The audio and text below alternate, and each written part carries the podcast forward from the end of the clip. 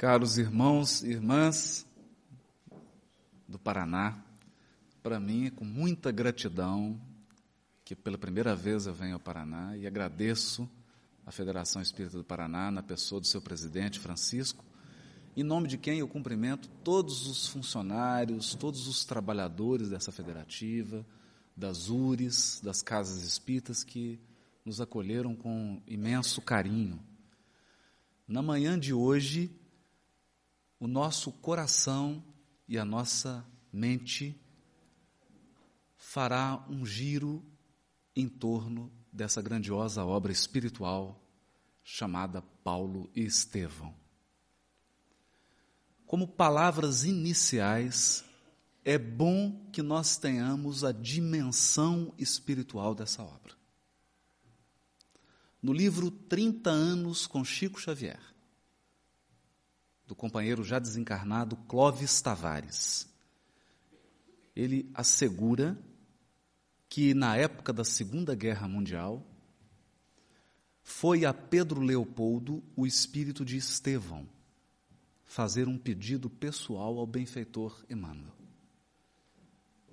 Ele dizia a Emmanuel que havia corações queridos na Grécia necessitando do seu auxílio, tendo em vista a eclosão próxima da Segunda Guerra.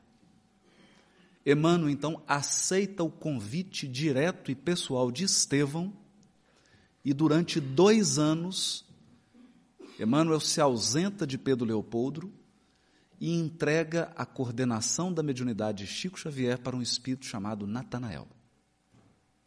Durante dois anos, ao lado de Estevão, Emmanuel fez esse trabalho que nós sequer imaginamos do que se trate.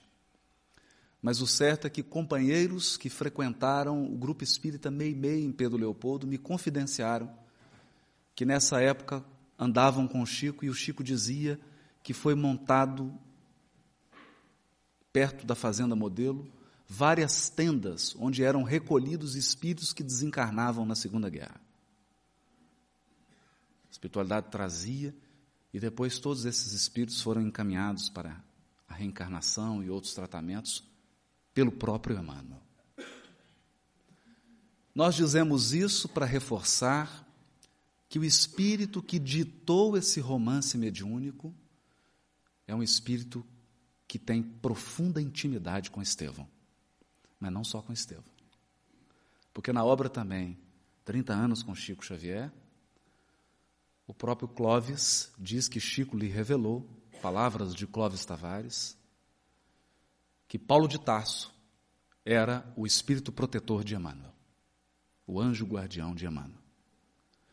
E o certo que depois descobriram-se a filha de Rômulo Joviano cedeu as cartas, algumas psicografias que eram feitas no culto doméstico no lar, e lá nós tivemos a grata surpresa ao constatar pela psicografia de Chico Xavier, uma mensagem de Neio Lúcio, em que ele estava feliz como uma criança, dizendo que Paulo e Estevão estavam em Pedro Leopoldo e iriam fazer um seminário. E ele foi um dos espíritos selecionados para participar desse seminário. Eu sei que todos devem estar assim, com certo, uma inveja positiva, o Francisco tentou, eu sou testemunha do esforço dele, trazer Paulo Estevam, mas não teve jeito, a agenda deles está cheia. Então, eu peço perdão, vocês vão ter que se contentar com o trabalho por nós realizado. Né? A gente vai fazer no máximo da boa vontade, né? porque a agenda para esse ano, né, Francisco? De Paulo Estevam, tá? Mas o certo é que quando nós pensamos na dimensão espiritual dessa obra, nós nos damos conta de que talvez Emmanuel também tenha sido médium. Emmanuel também tenha sido médium. Um veículo para a transmissão do pensamento do próprio Paulo e do Estevão, sob a orientação de Jesus. Essa é a dimensão da obra. Mas há um aspecto também extremamente relevante nessa obra que já começa no título. Se nós lermos os, todos os capítulos de Atos dos Apóstolos,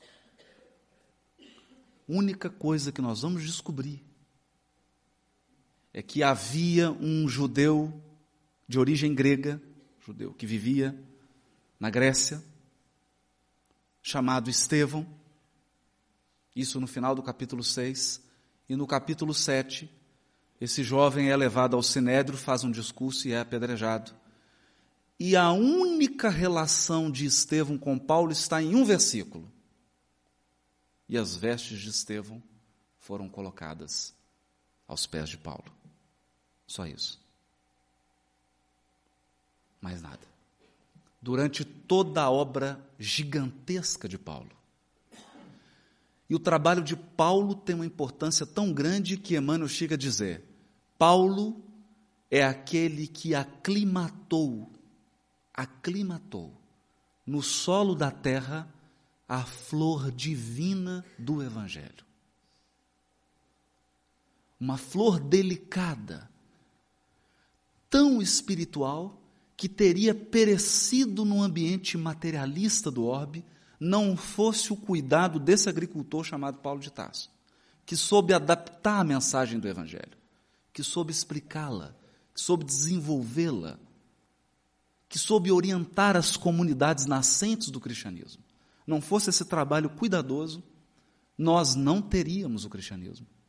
O cristianismo teria sido esquecido como uma das correntes judaicas, talvez das mais inexpressivas. O trabalho de universalização de Paulo é extraordinário, mas esse livro faz justiça aos amigos espirituais. Estamos todos aqui.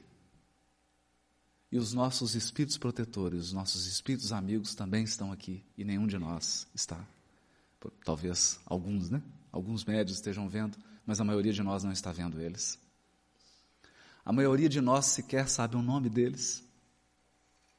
A mesa foi composta pelos dirigentes humanos, mas os dirigentes do movimento espírita do Paraná no mundo espiritual estão aqui de forma anônima.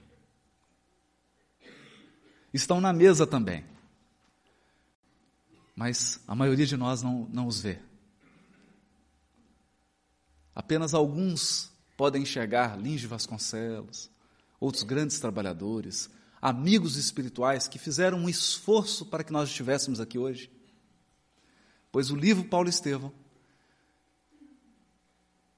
é uma justiça aos amigos espirituais, porque durante 30 anos Estevão esteve ao lado de Paulo de Tarso, 24 horas por dia, ajudando esse trabalhador e o nome dele não constou nos registros humanos.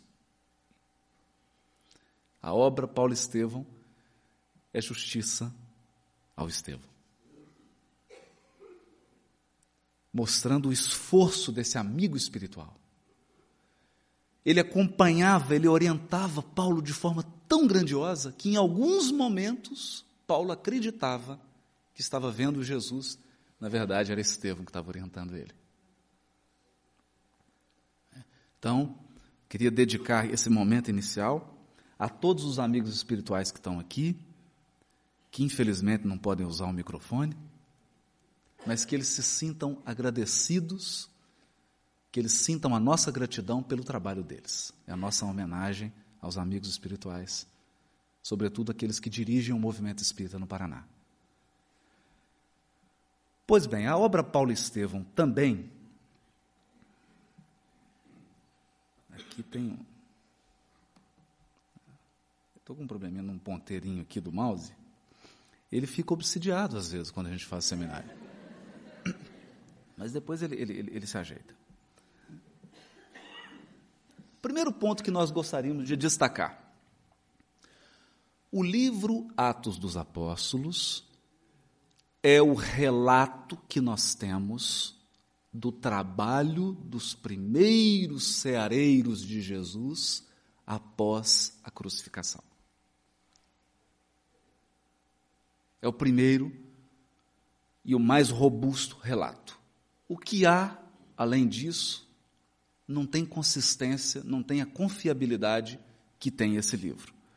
E nos chama a atenção, quando Paulo está preso em Cesareia, ele é preso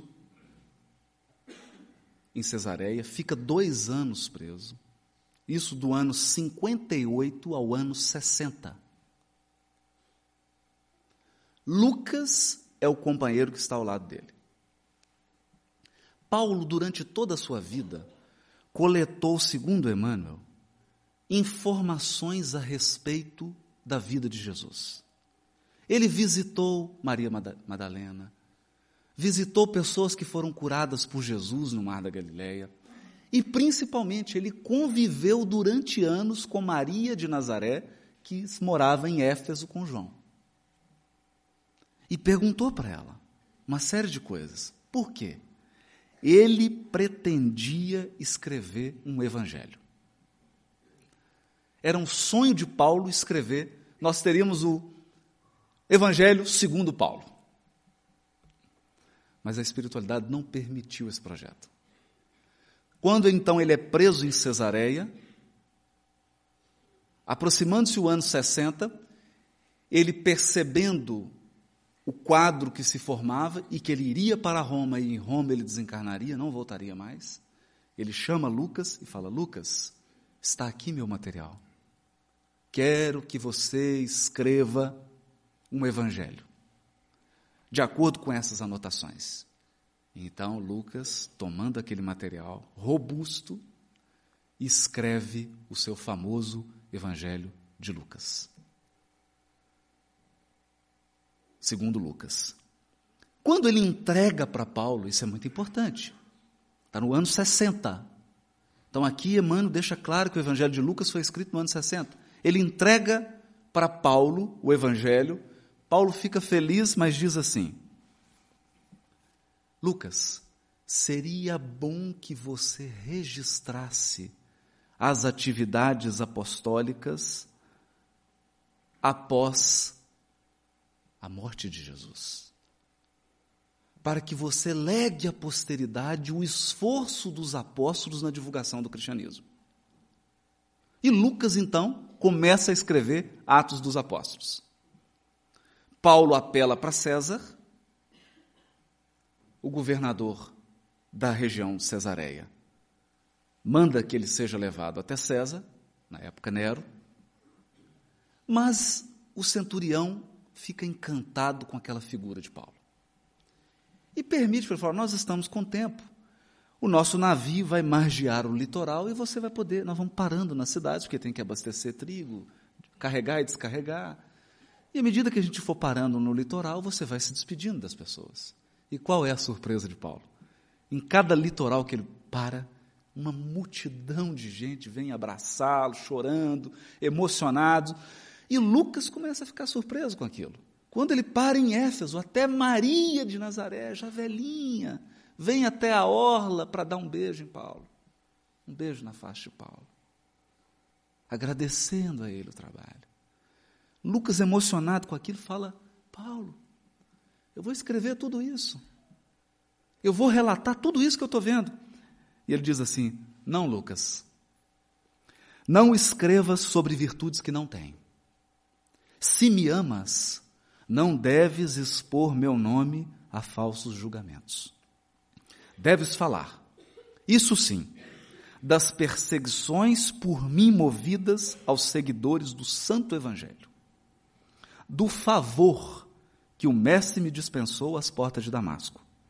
Citarás os combates que temos travado desde o primeiro instante. Comentarás os obstáculos vencidos, as humilhações dolorosas, as dificuldades sem conta, para que os futuros discípulos não esperem a redenção espiritual com o repouso falso do mundo. Escreve, portanto, tuas anotações do modo mais simples. E nada comentes que não seja para a glorificação do Mestre no seu Evangelho imortal. Lucas então produz aquele relato simples, mas graças a Deus, dois mil anos depois, Emmanuel convenceu Paulo e ele permitiu que fosse contado tudo de forma detalhada. Que Paulo Estevão é o making off de Atos dos Apóstolos. Quando você vai na locadora, pega um DVD, você assiste o filme, aí tem lá extras. Você quer ver como que foi feito, cenas que não entraram. Isso é Paulo Estevão. É o making off de, de Atos dos Apóstolos. Muitas informações, muitos dados que deixam os historiadores acabunhados estão no livro Paulo Estevão. Muitos enigmas são resolvidos através desse livro. Daí a importância de conjugar esses dois livros para ir descobrindo coisas. E cada vez que a gente lê, peças vão se juntando, nós vamos descobrindo coisas, descobrindo coisas, porque é realmente uma revelação extraordinária. Outra coisa que nos chama atenção na obra Paulo Estevão. Emmanuel diz assim: sem Estevão, não teríamos Paulo de Tarso. O grande mártir do cristianismo nascente alcançou influência muito mais vasta na experiência paulina do que poderíamos imaginar, tão só pelos textos conhecidos nos estudos terrestres. A vida de ambos está entrelaçada com misteriosa beleza. A contribuição de Estevão e de outras personagens desta história real vem confirmar a necessidade e a universalidade da lei de cooperação. E para verificar a amplitude desse conceito, recordemos que Jesus, cuja misericórdia e poder podiam abranger tudo, procurou a companhia de doze auxiliares a fim de empreender a renovação do mundo. Então aqui eu gostaria de chamar a atenção. Porque existe uma lição por trás do título Paulo Estevão. Emmanuel diz assim no prefácio: mais uma história sobre Paulo? Por quê? Mais um livro sobre Paulo? O mundo está repleto de biografias de Paulo. Informações que não tem na história? Ele fala, sim, informações do mundo espiritual. Mas, e aí ele diz, que um dos objetivos primordiais era destacar a lei de cooperação. E aqui eu gostaria de fazer uma reflexão. Para que nós começamos a refletir sobre a necessidade e a universalidade da lei de cooperação. No livro A Caminho da Luz, capítulo 1, diz Emmanuel. Rezam as tradições do mundo espiritual que na direção de todos os fenômenos do nosso sistema, sistema solar, existe uma comunidade de espíritos puros e eleitos pelo Senhor Supremo do Universo, em cujas mãos se conservam as rédeas diretoras da vida de todas as coletividades planetárias. Essa comunidade de seres angélicos e perfeitos, da qual é Jesus um dos membros divinos, ao que nos foi dado saber, apenas já se reuniu nas proximidades da Terra para a solução de problemas decisivos da organização e da direção do nosso planeta por duas vezes no curso dos milênios conhecidos. A primeira verificou-se quando o orbe terrestre se desprendia da nebulosa solar. E a segunda, quando se decidia a vinda do Senhor à face da terra, trazendo à família humana a lição imortal do seu evangelho de amor e redenção. O que, que o Emmanuel está dizendo? Quem dirige o sistema solar? O Conselho Federativo do Sistema Solar.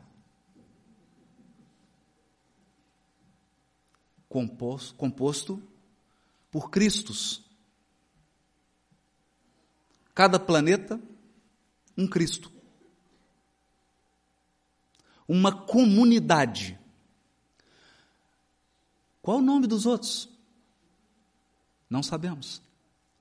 Mas quando a Terra foi formada, todo o conselho planetário do sistema solar, todo o conselho solar, se reuniu para ajudar Jesus na formação da Terra. Trabalho em equipe, lei de cooperação. Quando decidiam a vinda de Jesus, se reuniram. Eu tive acesso a um dos assuntos da pauta. Só um. O restante a gente não, não, não teve jeito de ter acesso. Bem que eu queria saber o que, que eles conversaram. Uma das coisas que eles conversaram, enquanto Jesus estava encarnado, quem ia ser o governador espiritual do orbe? O vice. Quem é o vice? Lei de cooperação. Jesus encarna o nosso governador espiritual. O espírito que dirige todos os fenômenos da evolução planetária. Os nossos destinos repousam nessas mãos misericordiosas. Ele reencarna. Encarna, reencarna não, encarna no orbe. Uma única vez. E chama doze auxiliares. Forma um conselho. Por que, que ele não trabalhou sozinho? Porque a lei de cooperação é uma lei universal. E nós queremos trabalhar sozinho? Queremos centralizar? Achamos que uma individualidade é capaz de fazer tudo? Não. O futuro espiritual é o trabalho em equipe. É assim que trabalham os seres angélicos. E é assim que nós precisamos trabalhar. Por isso que eu fiquei encantado ontem na reunião do Conselho Federativo Estadual. Porque aqui no Paraná, essa prática já está fortalecida. Essa prática já está consolidada. Consolidada. Trabalho em equipe. Lei de cooperação. Mas aqui existe uma revelação extraordinária também sobre isso, que nós gostaríamos de comentar antes de passar para a próxima lâmina. No livro de Gênesis, capítulo 1, o livro lá, mosaico,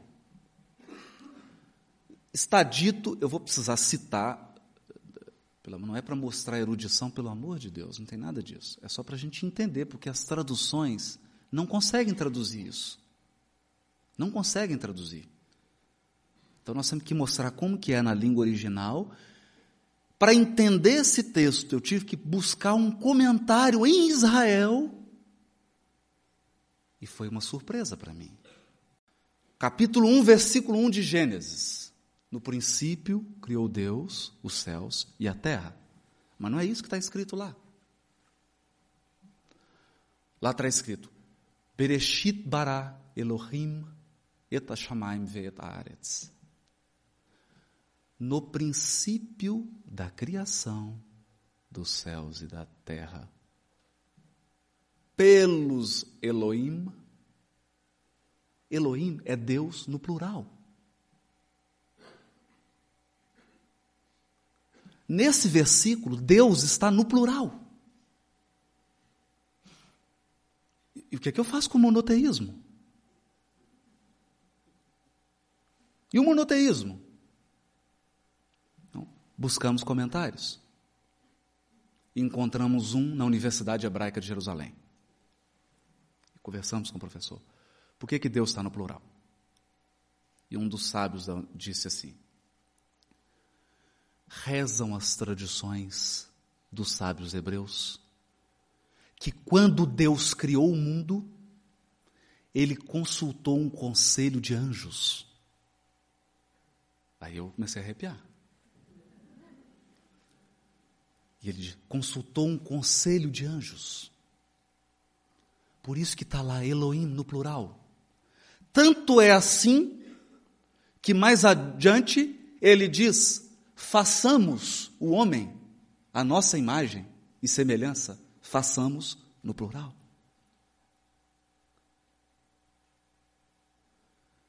E aí eu tive que perguntar para ele: o senhor leu A Caminho da Luz?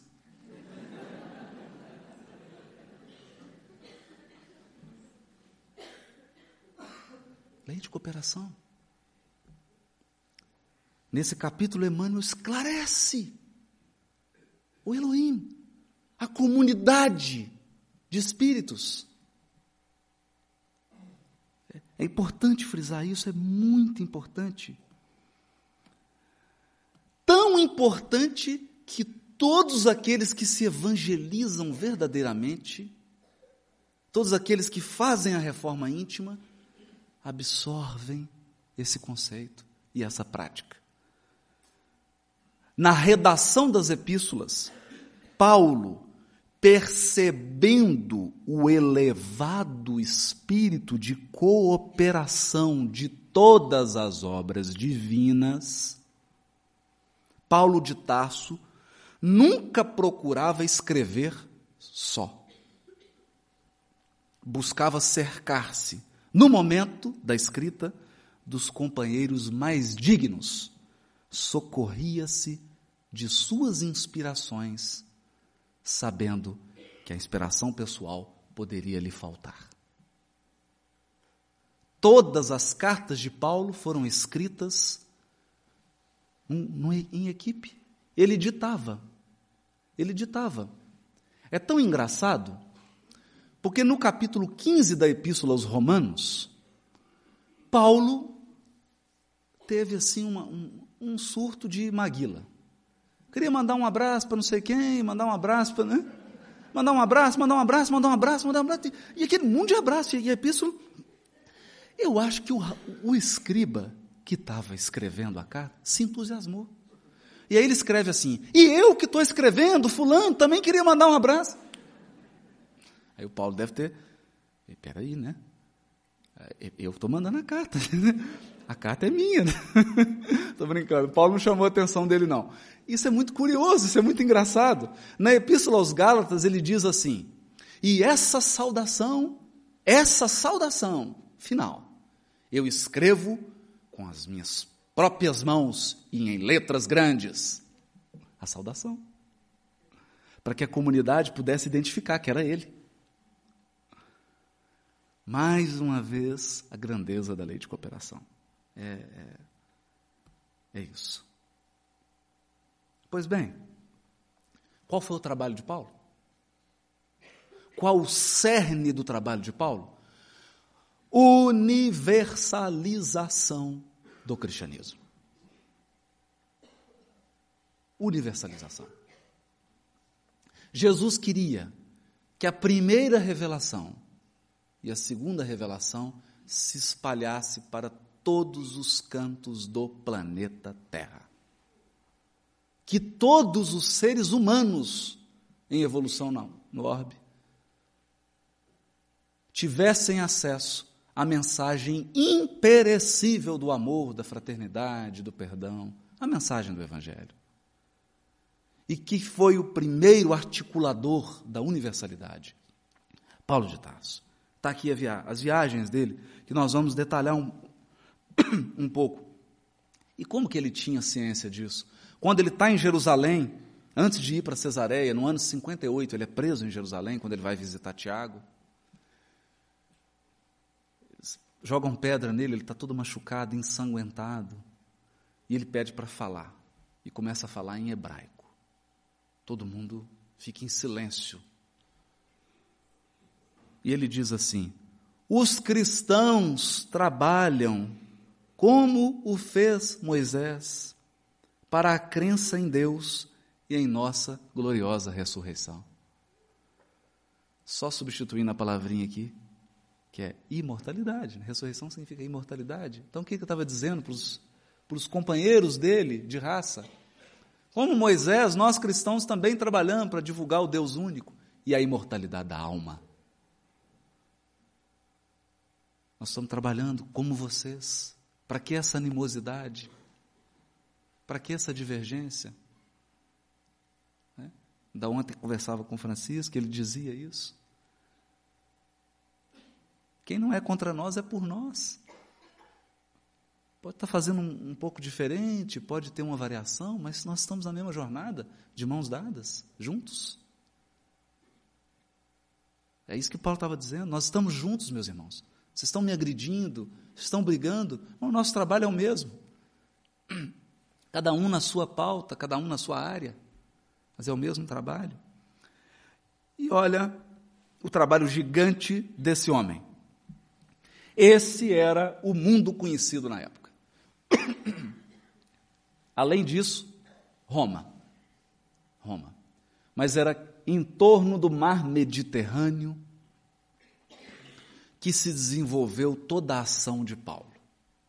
Mas o trabalho de universalização de Paulo não foi um trabalho afobado. Jesus não trabalha sem planejamento, sem estratégia. E trabalhar com Jesus é difícil. Porque nós temos que ser disciplinados. Nós temos que saber respeitar as orientações que vêm do alto. Porque as estratégias estão todas feitas, tudo tem hora, tudo tem um momento, tem a forma. Aqui como se deu? Essa era a situação do judaísmo, tudo que está aí, um amarelo, um alaranjado mais escuro, né? Não está dando para ver direito, né, Paulo? Está um pouquinho.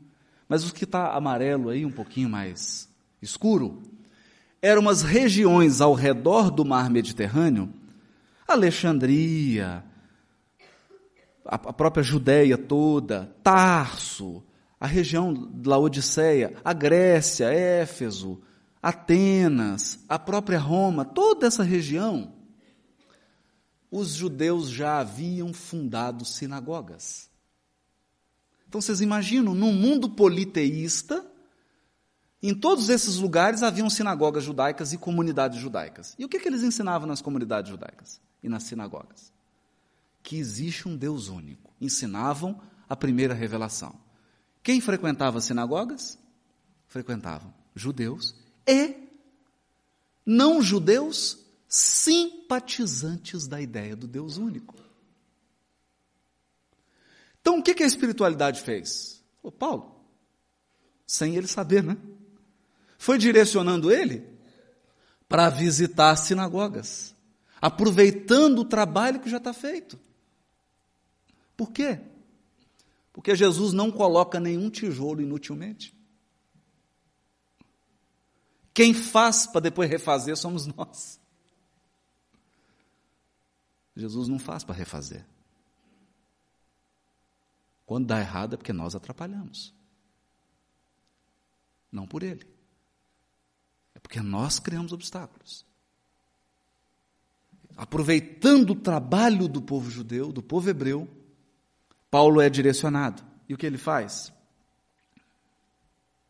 Olha o que se tornou o cristianismo no ano 100, alguns anos depois da desencarnação de Paulo em todos os lugares em que haviam sinagogas, Paulo fundou uma igreja cristã. Por isso que ele foi apedrejado muitas vezes.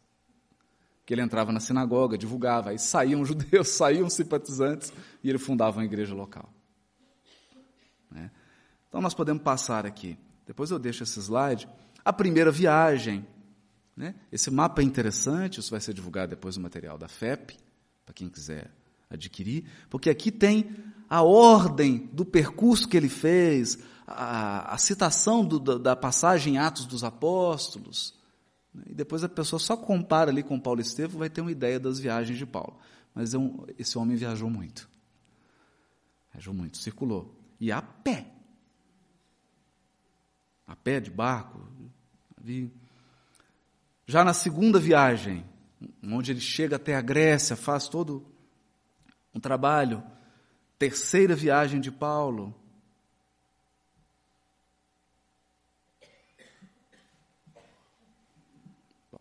Aqui a, a, quarta viagem, né? Ah, não, a, a, viagem para Roma. quando ele já sai preso da Cesareia e se dirige para Roma porque ele tinha apelado a César. Com uma característica muito interessante. Quando eu fui convidado a vir ao Paraná, cheguei no aeroporto, dois amigos me receberam. Paulo e o Márcio. Você quer tomar um café? Quer tomar uma água? Todo aquele carinho. Aí chega numa cidade, almoça, depois da palestra tem um jantar. E Paulo chegava e a recepção já era um apedrejamento suave. Ele então, para preparar, né, para aquecer, né, pedras mais leves, dormia assim ao relento, depois da palestra, um apedrejamento mais robusto. Né? Algumas vezes ele saía inconsciente do apedrejamento. Algumas vezes saía fugindo. Algumas foi preso. Quando tomavam embarcação, vamos pegar um navio, vamos tranquilizar, o navio naufragava, afundava. Quando ia a pé com Barnabé, falando, vamos ficar nessa caverna, num lugar sossegado. Ah, na hora que se prepara, chegam os ladrões. Dentro da caverna. Então, melhorou muito. Pode trabalhar hoje, melhorou muito. As condições estão muito melhores. Se você está com medo aí de se dedicar ao trabalho, fique tranquilo. Pode trabalhar. Está ótimo. Está ótimo. As condições hoje são condições justas, condições dignas para trabalhar. Mas na época desse homem, não. Era o terreno árido, a tarefa dura. E Emmanuel conta muito isso. Emmanuel realmente gasta um tempo enorme para contar isso, para quê? Porque às vezes nós pensamos assim: eu estou realizando um trabalho, aí acontece um problema na família, ah, a espiritualidade me abandonou. Se Paulo pensasse assim, imagine, se Paulo pensasse assim. Nos momentos mais difíceis da vida dele, que é o diálogo com o pai, o pai fala: Eu investi na sua educação, você estudou com os melhores mestres gregos. Depois eu paguei, você foi para Jerusalém, ia ser um membro do maior tribunal da raça. Estudou com o maior mestre da história, Gamaliel. E agora, meu filho, você é um filho ingrato volta as costas para o seu pai para seguir um carpinteiro desqualificado.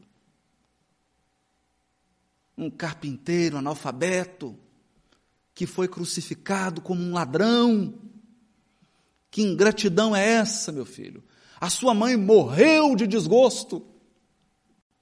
Se fosse eu, vim aqui no dia seguinte, Francisco, minha carta de demissão. Não tem jeito de trabalhar. Ele ficou. Permaneceu? Nesse dia sonha com Abigail? E a gente vai imaginar que ela fala assim: Ô oh, Paulo, coitadinho. Não, não. Olha, Abigail, aconteceu isso. Paulo, ama. Mas você não está entendendo? Trabalha. Mas Abigail, espera. Abigail, perdoa. Ama, trabalha, espera e perdoa. Orientação. É, é esse o exemplo. É, é, é, são esses os recursos espirituais que nós precisamos incorporar ao nosso coração de ceareiros, ao nosso coração de trabalhadores, como a mensagem de ontem dos amigos espirituais. O trabalhador tem que estar de pé com as mãos na charrua. O trabalhador tem que estar vigilante. Porque ele não sabe a hora que o comando do mestre vem. Faça isso, meu filho. faça isso. Sempre pensando no bem da seara, não no bem pessoal. Essas lições são enormes. Aqui,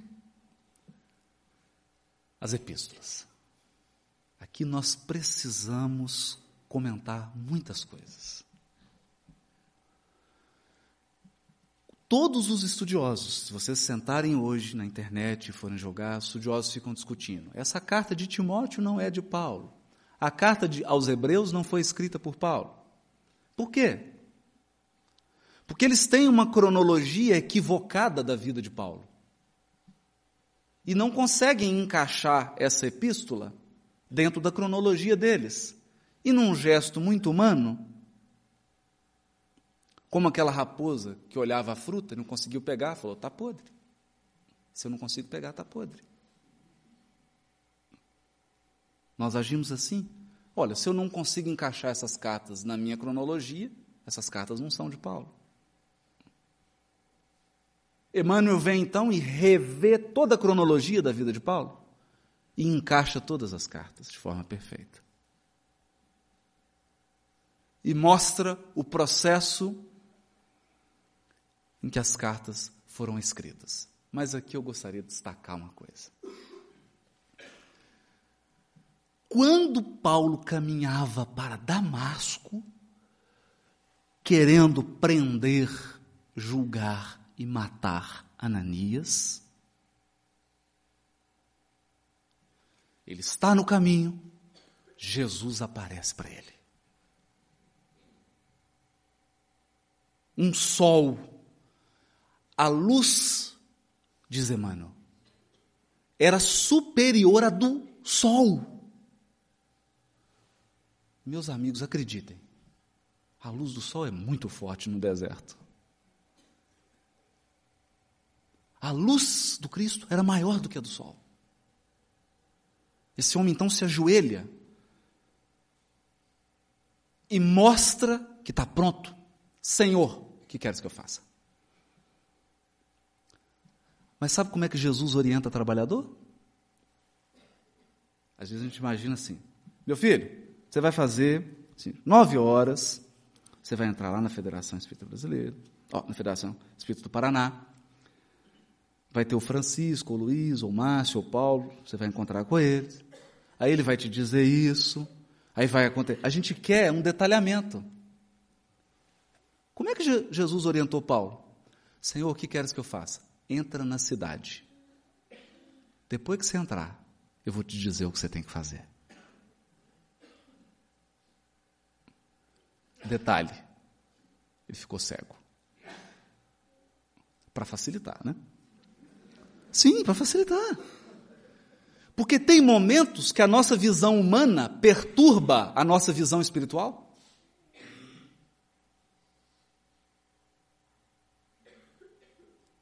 Tem momentos que seria bom nós trabalhadores vendarmos os olhos quem sabe nós enxergaríamos os propósitos da espiritualidade superior com o coração? E não com os olhos humanos? Então ele perde a visão física para enxergar espiritualmente? Quando Jesus atende Paulo, chega para Ananias: Ananias, é uma intimidade, né? Eu chego, Ananias, eis-me aqui, Senhor. Estou pronto. Ananias, preciso que você vá em tal lugar, hospedaria, atender a Saulo. Andrés falou assim: Senhor, eu vou. Só queria tirar uma dúvida com o senhor. Esse Saulo é um que está vindo aí para me perseguir, para me prender, para me matar, só para eu saber. Ou é outro Senhor, eu não, pelo amor, eu vou fazer o que Senhor mandar. É só para eu saber. É o que está te perseguindo. É esse mesmo, senhor tem certeza? Não, não, se enganou? Não, não tem certeza, é ele. Ele vai lá então e cura, cura Paulo. Primeiro encontro. Primeiro encontro em que Paulo, Saulo se vê equivocado. Viu que até aquele ponto da encarnação dele, ele estava traindo os compromissos espirituais assumidos com os benfeitores, inclusive com Jesus. Imaginar? Você chegar no plano espiritual, está lá o benfeitor e fala assim: Haroldo, meu filho, o que, que você fez? Você prometeu aqui, você empenhou sua palavra. O que, que você fez? Ele percebeu isso. Percebeu que estava equivocado. Levantou-se. Porque remorso tem que ser uma transição rápida. Não podemos afundar no remorso. Tem que passar rápido. Levantou-se e lançou-se ao trabalho. E viajou e foi apedrejado. E vivia por aquelas igrejas. Tinha um amor. Ele que não fora casado, num voto de fidelidade a Abigail, fez como o Márcio, rapou a cabeça. Para demonstrar fidelidade a Abigail, fez o voto de castidade, de fidelidade à noiva. Não teve filhos, mas tratava as igrejas como se fossem filhos. Na carta aos Coríntios, capítulo 11, ele diz assim: Vocês querem que eu vá visitá-los com amor e doçura ou com vara? Vocês querem que eu dou uma castigada ou que fale com doçura? É um pai falando. Aquele, aquele desejo. Ele então chega da segunda viagem, quando teve aquela experiência desastrosa em Atenas, quando os intelectuais soberbos do mundo não foram capazes de compreender a lição imperecível do Evangelho. Ele sai então, triste, chega a Corinto, e aí, quando ele chega, todo mundo, Paulo, a igreja que você acabou de visitar já, já entenderam tudo errado. Está fazendo isso. Paulo, chegou outra igreja aqui, estão com esse problema, estão com esse. Todas as igrejas com problema. Paulo, então, vai para o ambiente central da, da igreja e começa a chorar como uma criança. Emmanuel diz que ele chora como uma criança. Por quê? O que, que ele pensava? Perdão, Jesus. Eu não estou dando conta de cumprir a tarefa que você me deu. Imagina. Que fidelidade. Chora, perdoa, eu não estou conseguindo cumprir nessa hora. Na igreja de Corinto, quem aparece para Paulo? Jesus. O próprio Mestre em pessoa, não para corrigir, não para divertir, mas para consolar e para tomar providências. E diz para ele assim: Não te agastes com as exigências do trabalho. A voz prosseguia com brandura. Poderás resolver o problema escrevendo a todos os irmãos em meu nome. Em meu nome. Jesus delegou para ele: você vai escrever no meu nome. Os de boa vontade saberão compreender. Os de boa vontade saberão compreender. Por que só os de boa vontade? Já dizia um grande jurista brasileiro chamado Pontes de Miranda: para interpretar bem uma lei, primeiro é preciso que você tenha simpatia por ela.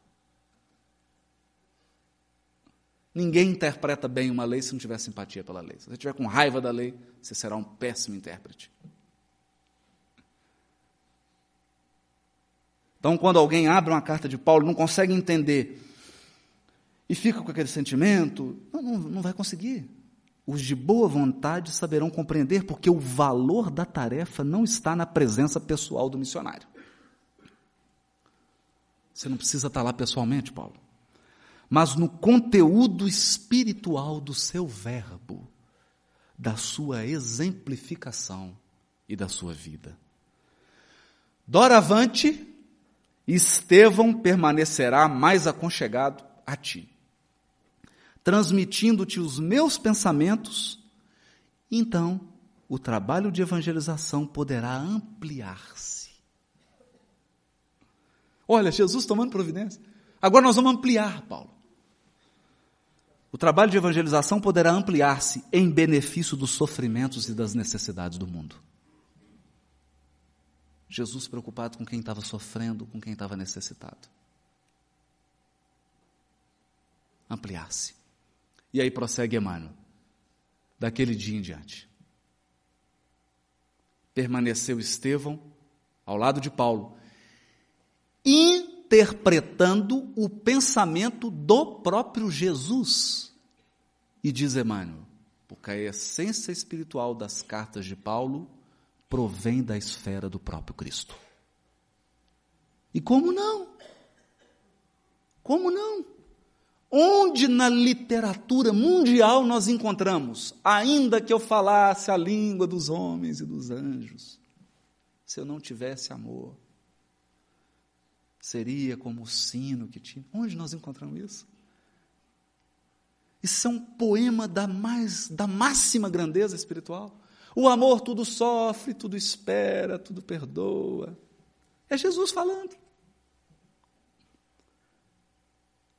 Jesus falando.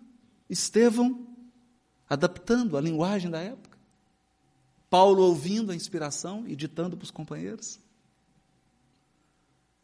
E a essência espiritual da orientação de Jesus para a igreja. Querem ver como que é a essência? primeira carta aos Coríntios. Primeira carta aos Coríntios, para a gente exemplificar, que eu acho isso muito importante. Os coríntios tinham um problema. Era uma cidade riquíssima e cosmopolita. Uma espécie de Nova York da época. Belíssima.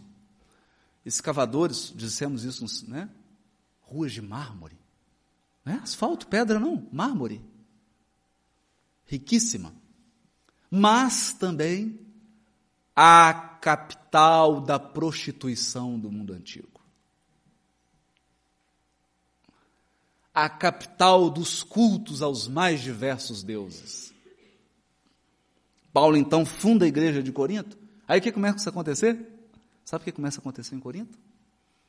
Eles começam a ter prática mediúnica em Corinto. E aí? Começa a ficar vaidosos. Nós somos espirituais. Imagina. Se fecharam. E acho que porque eles tinham contato com a espiritualidade, eles eram superiores. E começam as dissensões. Eu sou de Pedro. Ah, não, eu sou seguidor de Apolo. Ah, eu sou de não sei quem. E começam a questionar o próprio ensino de Paulo. O próprio ensino de Paulo. Paulo então vem e escreve. Será que é Paulo? Olha o que, ele escreve. Paulo plantou, Apolo regou, mas Deus deu o crescimento. Nós colaboramos na obra divina, nós não somos os autores dela.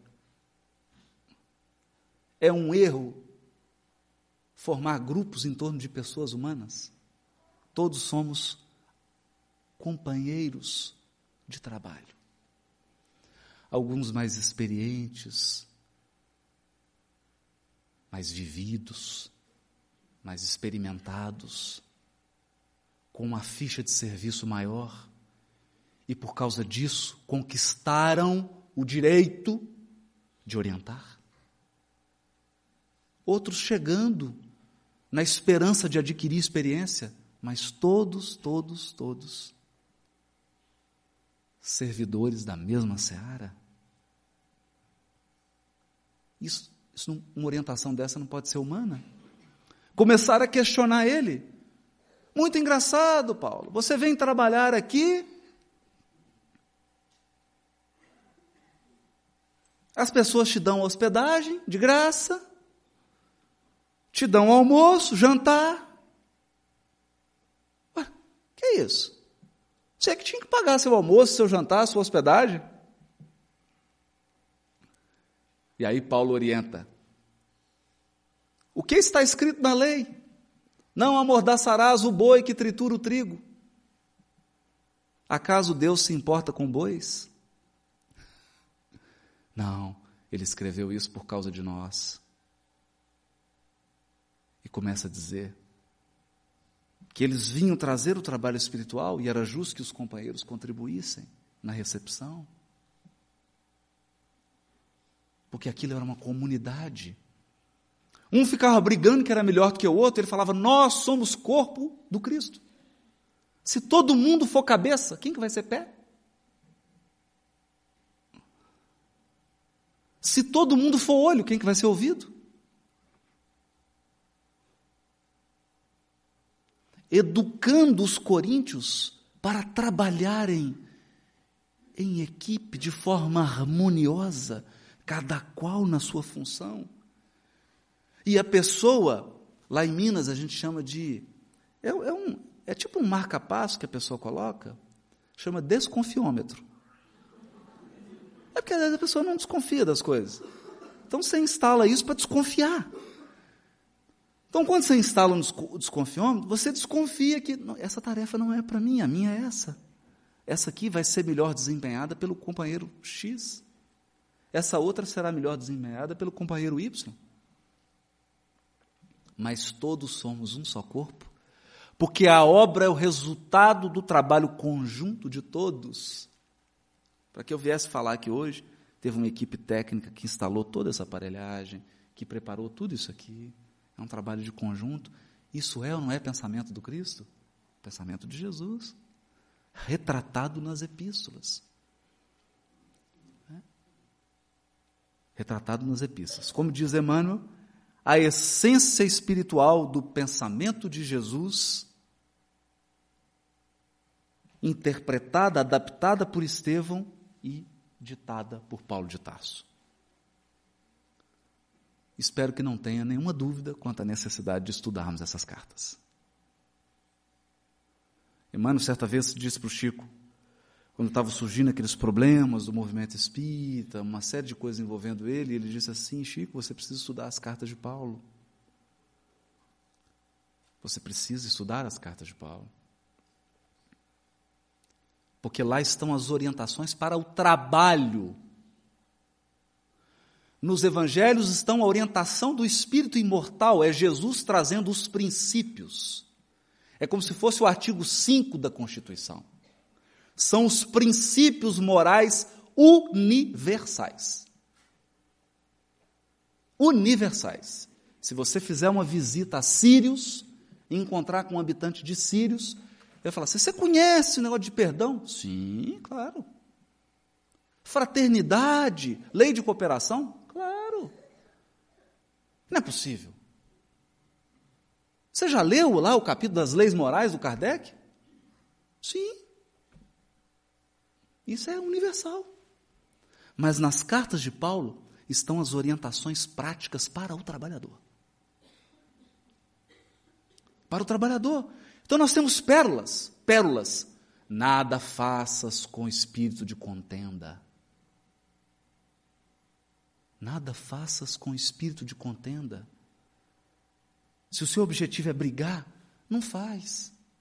Tira uma licença. É como aquela senhora que procurou Clarence. Já tinha sido colocada num setor, não deu certo. Colocou no outro, ela não deu certo. Colocou no outro, ela não conseguiu trabalhar. Procurou Clarence, fala, minha filha, tira umas férias no, no, no bosque das águas. Vai descansar. Vai se centrar. Pensar em você, nas suas dificuldades. Porque se em todo lugar que você está você cria um problema, o problema é você. Ele não falou assim. Mas ele deu o desconfiômetro para ela, para ela ligar. A senhora liga esse aparelhinho lá no bosse das águas, a senhora vai entender, né? Estou pensando, né? Estou pensando. Ou como André Luiz chegou, né? Clarencio, quero muito trabalhar. Quero, André. Quero muito trabalhar. Pois não, meu filho. Bom, será que tem aí alguma vaga para médico? Francisco, eu quero muito trabalhar. gosto demais do Paraná Espírita, do movimento daqui. Eu preciso trabalhar, Francisco. Tem alguma vice-presidência aí para mim? Percebe? Aí Clarencio fala: Você não tem habilitação, meu filho, para trabalhar como médico em nosso lar. Mas nós temos uma atividade muito nobre para você. Você vai limpar o corredor dos hospitais. Humilhação? Humilhação por quê? Se não fosse esse trabalho, não existiria o livro Nosso Lar. Porque foi limpando os corredores do hospital que ele teve as maiores lições para o seu espírito. E depois retratou em nosso lar. Então tem trabalho indigno? Não. Existem servidores indignos. Todo trabalho na seara do Cristo é digno. São essas lições, soltas nas epístolas, que vão educando o trabalhador espírita. Meus queridos, nós vamos entrar num item, próximo item, mas eu peço para fazer um intervalo e nós voltamos.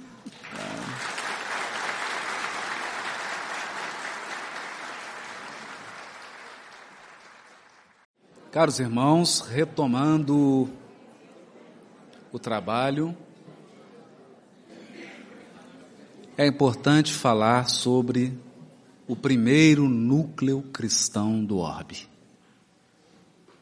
A Igreja do Caminho, ou Casa do Caminho, porque na época os seguidores de Jesus eram chamados de os homens do caminho. Aquela ideia de que Jesus é o caminho e a verdade e a vida. Simão Pedro, logo após a negação, volta para Galiléia e pouco tempo depois é trazido para a festa em Jerusalém de Pentecostes e lá acontece aquele fenômeno maravilhoso em que a espiritualidade superior se aproxima dos apóstolos e dá aquele suporte.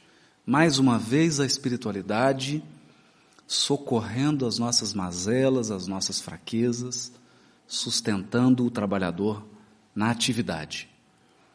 Desse momento em diante, Simão deixa todas as suas atividades na Galiléia e vem para Jerusalém. Ele, a esposa, os filhos e acreditem, senhores, a sogra.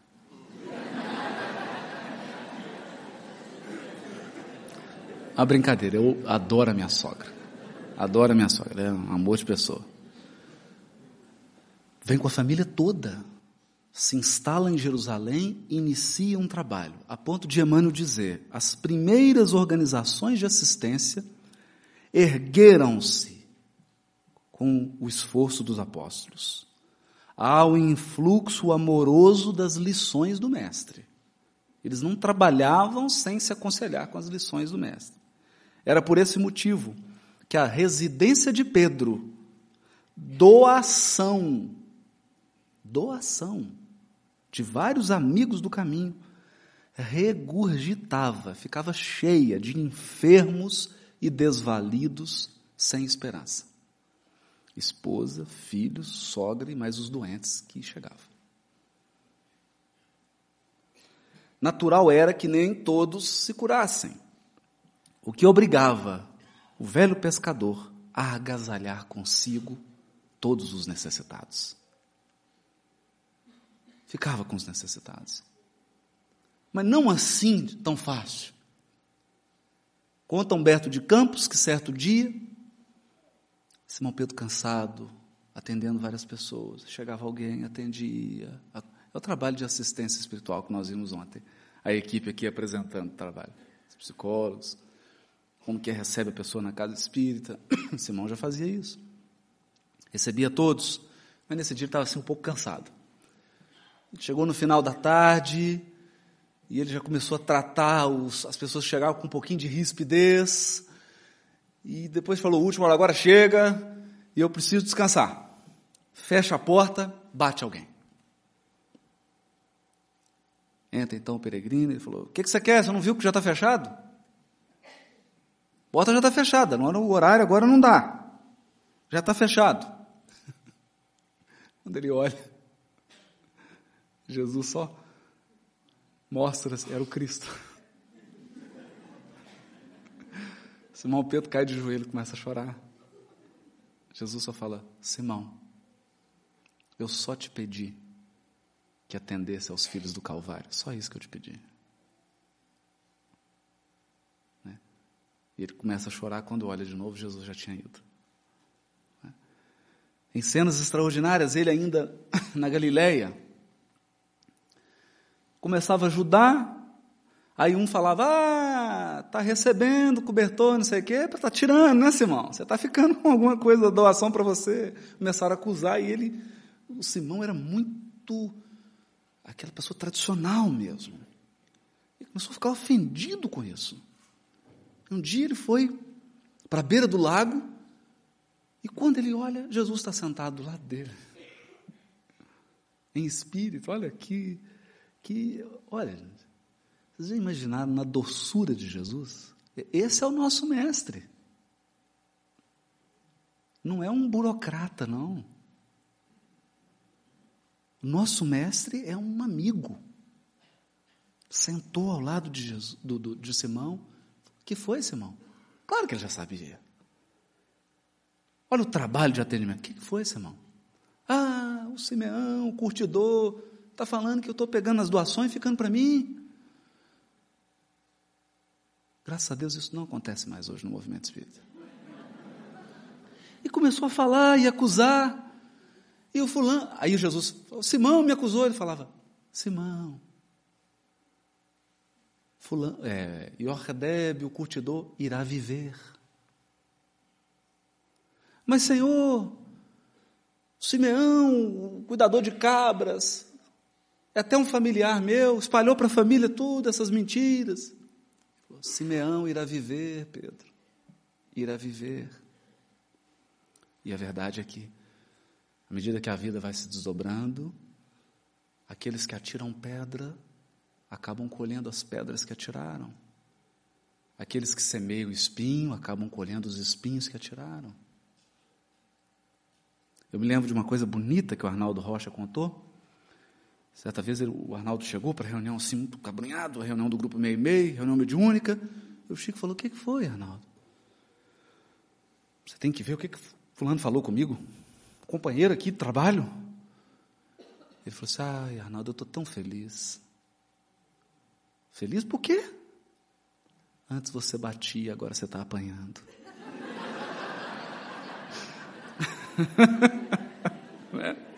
então, era um núcleo de assistência espiritual. Agora, há uma frase aqui de Emmanuel ao descrever a Igreja do Caminho que nos chamou a atenção.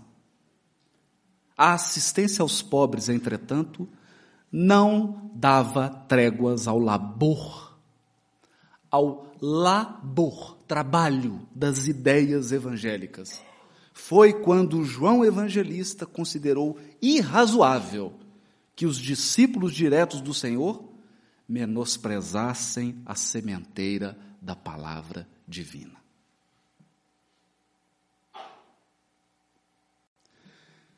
trabalho ficou apenas assistencial. E era tão grande que eles não tinham tempo mais de ensinar o Evangelho. Imagina, hoje nós não estaríamos aqui. Se eles não tivessem ensinado. É preciso conjugar. É preciso conjugar. Porque, como dizem, aquela célebre pergunta que fizeram para o Divaldo: Divaldo, até quando vai haver miséria? Ele falou: enquanto houver mal rico.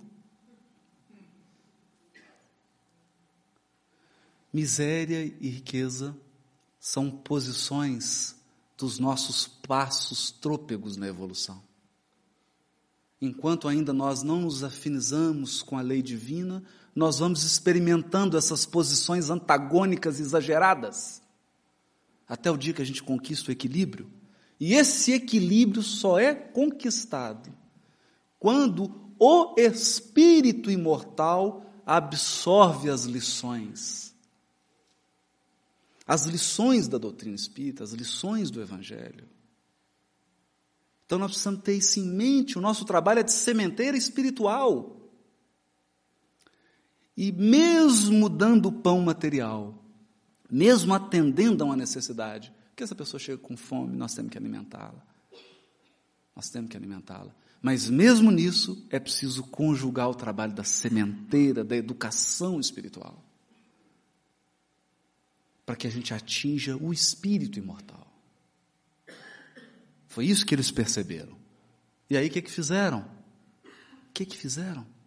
Chamaram sete colaboradores. Um deles era Estevão que ajudasse no trabalho da assistência para que ele, Simão Pedro, João Evangelista, Tiago Menor, pudessem fazer a, a preleção do Evangelho, pudessem ensinar o Evangelho. São lições importantíssimas para todos nós, não podemos perder isso de vista. Esses são os núcleos. Bom, eu trouxe algo aqui eu sei que está um pouco desatualizado esse tema, não existe isso hoje. As pessoas imaginam assim: apóstolo de Jesus? Trabalhadores diretos. Jesus conversava, conversava com Paulo. Paulo consolava, orientava, aparecia para Simão Pedro, conversava com Tiago. Tudo em harmonia? Não. Paulo não conversava com Tiago. atritos. Atritos. Mas aqui há uma lição de grandeza. Começou a haver uma polarização no movimento cristão. De um lado, Tiago, que entendia que para ser cristão tinha que primeiro ser judeu. Então você tinha que circuncidar, tinha que seguir todos os rituais, depois você é cristão. E Paulo que dizia de jeito nenhum. Os rituais judaicos são identidade cultural. São características culturais. Então, o baiano cristão vai comer vatapá. O mineiro vai comer feijão tropeiro. Cada um vive de acordo com as suas características culturais, regionais. Mas, na essência, nós vamos seguir a lição do mestre sem esses elementos culturais. Então não precisa o judeu abandonar os seus elementos culturais. O que precisa entender aqui a mensagem do mestre. Era essa a posição de Paulo, que é a correta. E criou esse atrito. E o Pedro no meio. Pedro ficou dividido. Foi a Antioquia, conversava com todo mundo. Quando o Tiago mandou uns companheiros, falou, Pedro, fica sabendo que você está sentando com gentio aí, tá não sei o quê, o Pedro ficou inseguro, começou a se afastar. Pedro estava errado, sem dúvida. Mas o problema é como você fala. Paulo esperou que a Assembleia da Noite estivesse pronta e, num gesto impensado, infantil, ele se levantou e começou a criticar em público a figura de Simão Pedro. Poderia ter chamado Pedro. Pedro, não concordo com isso, expor sua posição com amor, porque é isso que o Evangelho ensina. Dizer com amor, colocar de forma clara, mas com benevolência: amigo, você está equivocado. Eu sinto que você está equivocado. Olha, vamos sentar, é isso e isso. Não pode ser assim, no particular, no afeto. Paulo orienta isso na carta.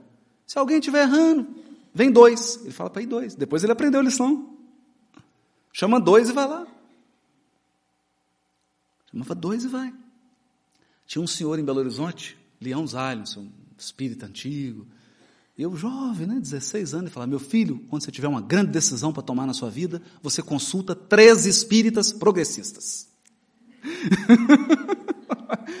de locais diferentes. Chama um, fala, estou com esse problema, o que, que você acha disso? Houve um outro. Porque nós somos limitados demais para portar toda a verdade na mão. Toda a verdade só está com Deus. Nós temos parcela dela. Então ele chama e faz esse escândalo. Nessa hora, dá um racha no cristianismo. De um lado, um grupo querendo apoiar Pedro, e de um lado, um grupo querendo apoiar Paulo. Nesse momento começa uma discussão acalorada entre Paulo e Barnabé. Por quê? Barnabé era pessoa amorosa, emotiva, mas às vezes ele não tinha muito senso. Então ele, eu gosto de Pedro, Pedro é meu amigo, é meu amigo, e mesmo estando errado, ele... e começou a discutir. E Paulo querendo fazer da verdade um bastão para ferir. Porque se imagina se Jesus deslocasse das esferas superiores para trazer a verdade para nos machucar. Imagina se os espíritos superiores ficassem nos machucando, nos maltratando com a verdade. Isso não é evolução. Como dizia Gandhi, a verdade é dura como um diamante, mas delicada como a flor do pessegueiro. Ela é profunda, é forte, mas é amorosa. Nesse momento em que se dividiu, aconteceu o seguinte: naquela hora, o ex-pescador rogou a Jesus lhe concedesse a inspiração necessária para a fiel observância dos seus deveres. Começou a fazer prece.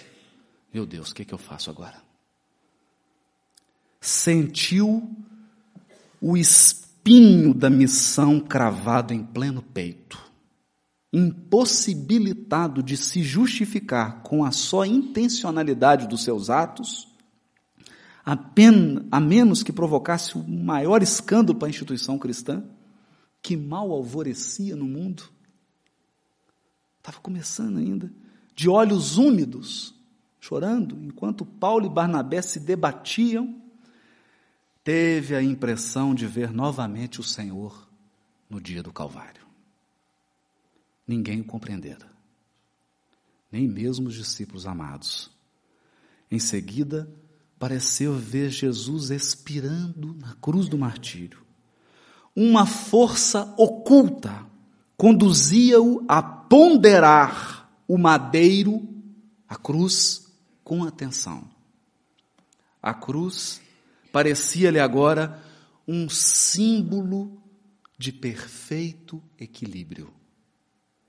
Devia amar a Tiago pelo seu cuidado generoso com os israelitas bem como a Paulo de Tarso pela sua dedicação extraordinária a todos quantos não conheciam a ideia do, Deus justo. Equilíbrio. Harmonização. Entender a posição desse, entender o papel desse, conciliar os dois. Nesse momento, Pedro se levanta e diz assim: Irmãos, acalmem-se. Paulo está certo. De fato, eu errei. Vamos prosseguir. Irmão Paulo, leia a passagem do Evangelho da noite. Paulo, Paulo começou a tremer. Não imaginava um gesto de grandeza daquela. Mas nessa hora, Emmanuel diz: as pessoas que estavam presentes não se deram conta do risco que o cristianismo correu. Os próprios apóstolos de Jesus quase colocaram em risco a obra do Evangelho no mundo. Foi preciso que alguém se crucificasse, entendesse o papel do equilíbrio Sim, você cuida desse grupo, você cuida dele. Vamos entender, cada um trabalha. Vamos nos centrar em torno dos pontos comuns, esquecer os pontos periféricos. E hoje, mais do que nunca, nós estamos precisando disso. Nos reunir em torno dos pontos comuns. Essa é a grande lição do atrito. Mas, quando Paulo se prepara para realizar o seu sonho, o sonho que ele tinha era levar o Evangelho para Roma. Ele então conta com uma companheira, mulher, trabalhadora. Naquela época, no judaísmo, mulher não podia. Era só homens, né? E ele tinha essa grande companheira chamada Febe. Ele chama ela, fala: Olha, eu quero ir para Roma. Ela fala: Ah, já tem. Eu estou indo. Já tem um navio, tem um lugar sobrando. Nossa, eu vou. Já começou a fazer a malinha dele, pequenininha, né? Preparando para ir, aquele trabalho. Chega alguém e fala: Paulo, tem uma carta para você? Era Tiago. E vocês lembram? Paulo não conversava com Tiago. Eles eram de mal. Vocês imaginam se Paulo desencarnasse, Tiago desencarnasse, Jesus no meio? Mas eu falo, Paulo, fala uma coisa. Não, senhor, eu não converso com Tiago a gente não se dá bem. A gente tivemos um atrito, a gente não conversa. Não pode. Porque o principal trabalho de Jesus não é fora, é dentro de nós. O reino de Deus é construído dentro, depois fora. Então, quando os amigos espirituais vêm aqui para participar de um trabalho, eles estão preocupados primeiro com a espiritualização dos trabalhadores, depois com a realização do trabalho. Porque senão acontece o que aconteceu com Frederico Figner, que foi diretor da Federação Espírita Brasileira. Desencarnou. Primeiro que eles encontram no velório. Os dois obsessores que ele doutrinava.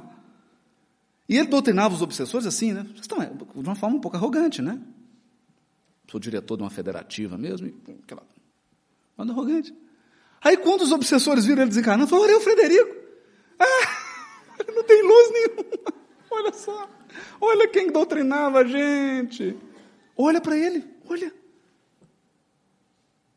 E quando ele olha, não tinha luz mesmo. Um homem que fez. Esse homem trouxe o disco de vinil para o Brasil. Um grande empresário. Criou o parque gráfico da federação numa época que ninguém queria editar livro espírita. Ele falou: ah, não quer editar? Não, eu vou construir um parque. Montou um parque gráfico. Olha a obra que esse homem fez. Chegou no plano espiritual, não tinha luz interior. Porque a luz que nós geramos no exterior nos beneficia. É mérito. Mas sem luz interior não adianta. Então ele ficou. E é esse o caso. Paulo recebeu a carta e Tiago falava assim: Paulo, preciso que você venha a Jerusalém. Paulo de Tarso terminou a leitura e lembrou do passado. Com que direito lhe fazia o apóstolo Galileu semelhante pedido? Tiago sempre se colocara em posição antagônica. Olha só, ele sempre discordou de mim. A gente fala assim, fulano, qual que é o defeito? Oh, esse fulano tem muito defeito, esse trabalhador, ele, só, ele discorda de mim.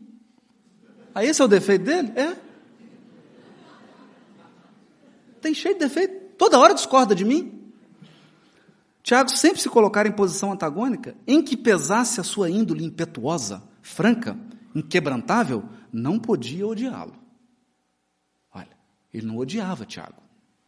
Entretanto, não se sentia perfeitamente afinizado com o filho de Alfeu, a ponto de se tornar seu companheiro adequado em lance tão difícil. Por que eu, né? Manda ele chamar um amigo dele. Mas aqui, Aqui vem a fidelidade desses trabalhadores.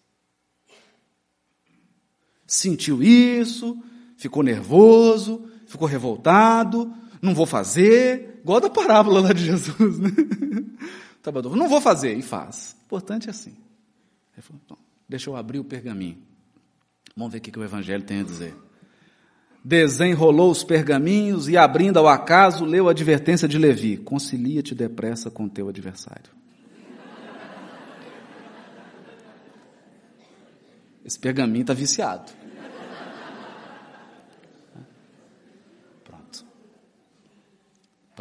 Bastou isso. Chamou a companheira Febe e falou: Eu não vou mais para Roma. Mas que isso? Já está tudo pronto, está todo mundo esperando. Não posso. Preciso atender Tiago. Preciso atender o filho de Alfeu. Ela falou: O que, que eu vou fazer? Está todo mundo esperando, Paulo. Eu vou escrever uma carta para eles, você leva. Escreveu a carta aos Romanos. Olha como é que ele começa a carta. Eu, Paulo, escravo do Senhor. Que coisa linda. Eu, Paulo, homem que quero ir a Roma, mas não estou aqui para seguir meu desejo. Eu sou um prisioneiro do Cristo. Eu sigo o que ele determina. Eu, Paulo, escravo do Senhor. Foi para Jerusalém. E aí vai conversar com Tiago. Ah, meu Deus. Brigaram há anos atrás. E agora, aqueles dois anciãos, aqueles dois homens com a cabeça branca, machucados, feridos, com as marcas do Cristo neles, sentam para conversar. Eu fico pensando assim, né? Jesus devia estar numa alegria, né? Jesus devia estar numa alegria. Os dois sentados para conversar. E aí Tiago começa a falar com ele. A palavra de Tiago toava, era uma canção, imantada de bondade e sabedoria e valia por consoladora revelação. Os galileus, homens simples, eram muito mais sábios do que qualquer dos rabinos mais cultos de Jerusalém. Paulo começou a observar isso. Eu sou um doutor da lei e esse homem é muito mais sábio do que eu. Ele, Paulo, que chegara ao mundo religioso através das escolas famosas, que tivera sempre na mocidade a inspiração de um Gamaliel, admirava agora aqueles homens aparentemente rústicos, vindos das choupanas de pesca, que em Jerusalém homens alcançavam inesquecíveis vitórias intelectuais. Por que, que os galileus estavam alcançando vitórias intelectuais? somente porque sabiam calar quando oportuno. Sabiam calar. Aliando a experiência de vida, que é preciso ter experiência de vida, uma enorme expressão de bondade e renúncia. A feição do Divino Mestre. Por que, que os galileus conseguiram levar o evangelho para o mundo?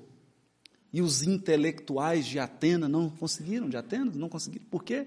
Porque os galileus sabiam calar. Sabiam calar. É preciso saber calar.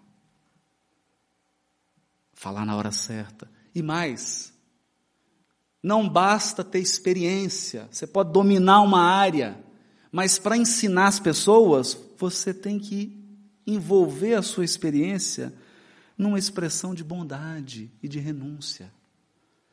Porque só a bondade comove. A bondade comove. Eu me lembro aqui de um caso, eu estava jantando, uma atividade teve em Uberaba, encontrei com a Nena Galves. Ela me contou um caso interessantíssimo. Primeira vez que ela encontrou Chico Xavier, ela, o marido, um casal riquíssimo em São Paulo, eles, né? Acostumado a, a, a jantar na casa de governador, elite paulista, vão visitar o Chico. Chega lá, aquela casinha simples, o Chico convida eles para a peregrinação naqueles bairros mais pobres de Uberaba.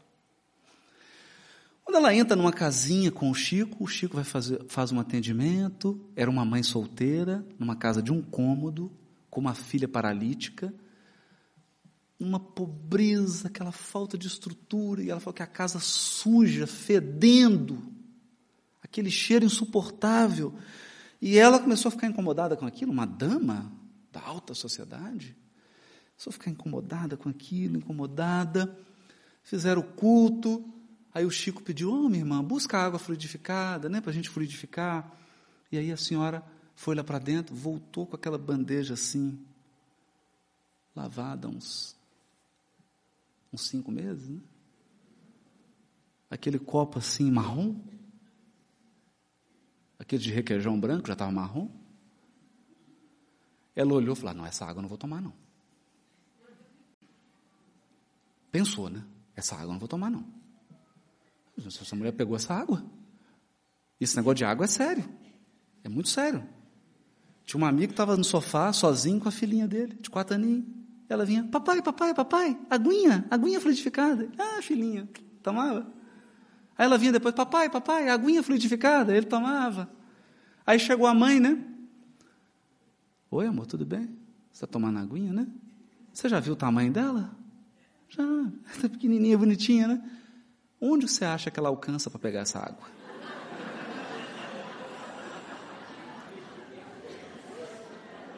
Estava pegando a aguinha do vaso, sanitário.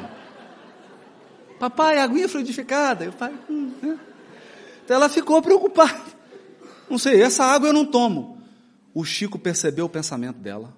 Nessa hora, uma onda de ectoplasma em todas as águas, um cheiro de rosa. E eu falei para ela: é melhor do que perfume francês? Ela falou: muito melhor. Um perfume inundou toda a residência. E a água ficou branca como leite. Ela disse que pegou a água e falou: daquele dia em diante, eu senti que ali eu estava bebendo a água da vida. Porque em nenhuma roda social eu tinha uma experiência tão forte como essa. É isso aqui. É isso que esses O convertido de Damasco entreviu o filho de Alfeu por um novo prisma.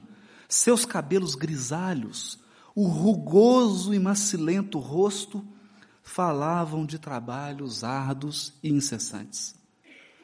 Agora ele percebia que a vida exige mais compreensão do que entendimento. Às vezes você não entende, mas é preciso compreender. Presumia conhecer o, o apóstolo Galileu com o seu cabedal psicológico, porque ele achava que era, né? Sondava as pessoas, ele achava que conhecia Tiago, e, no entanto, chegava à conclusão de que apenas naquele instante pudera compreendê-lo no título que lhe competia. Reconciliou. Reconciliou. Se abraçaram. E naquela viagem que eu contei, quando Paulo para perto do porto de Jope, Tiago, velhinho, foi lá se despedir dele. Foi lá se despedir dele. reconhecendo o trabalho. Então é, é isso que Jesus faz, né? É isso que ele faz. E mais. Mediunidade.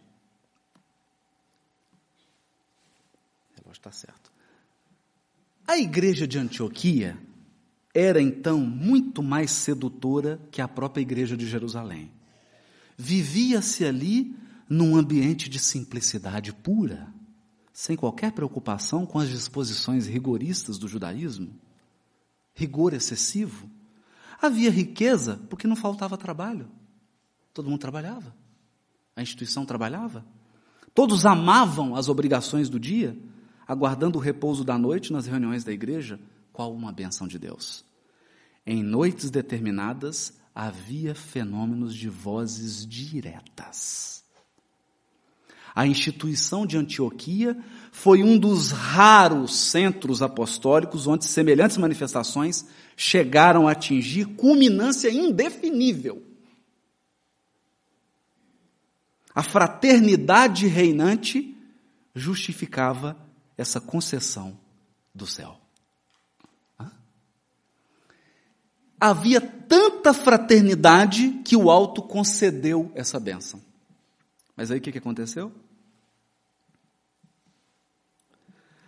As contendas de Jerusalém estendiam-se a toda a comunidade de Antioquia. As lutas da circuncisão estavam acesas. Os próprios chefes mais iminentes estavam divididos pelas afirmativas dogmáticas. Tão alto grau atingiram os descrimes que as vozes do Espírito Santo não mais se manifestavam. Perderam o fenômeno. Livro Missionários da Luz, capítulo 10. Missionários da Luz, capítulo 10, ditado pelo Espírito André Luiz, psicografado por Chico Xavier. O benfeitor Alexandre leva André Luiz a uma reunião de materialização. E André Luiz fica impressionado. Meu Deus, não sabia que era possível esse intercâmbio. Mas aí o André Luiz viu chegando uma equipe, mas era uma equipe tão grande que ele falou assim: olha, é tão complicado assim? Ele fala: André, esses fenômenos poderiam ser mais corriqueiros entre os homens. Mas como os trabalhadores chegam aqui despreparados e sem o piso do amor e da fraternidade, essas atividades precisam mobilizar um verdadeiro exército do mundo espiritual. E por isso, nós optamos por não realizá-las com mais frequência, por hora. Percebe? No livro Fonte Viva, Emmanuel diz assim: Muitos dirão, Onde está a mediunidade dos tempos apostólicos, em que vozes diretas chamavam Paulo e Barnabé, em que Jesus se manifestava? Onde está? O céu se afastou da terra? Ou será que foram os discípulos que viciaram a sua recepção? Foram os discípulos que se endureceram e não são mais capazes de receber? Vamos pensar nisso. Porque para que a espiritualidade superior se manifeste com pujança, precisa ter amor entre nós. Amor, fraternidade. Se houver contenda, se houver divisão, fica para a próxima.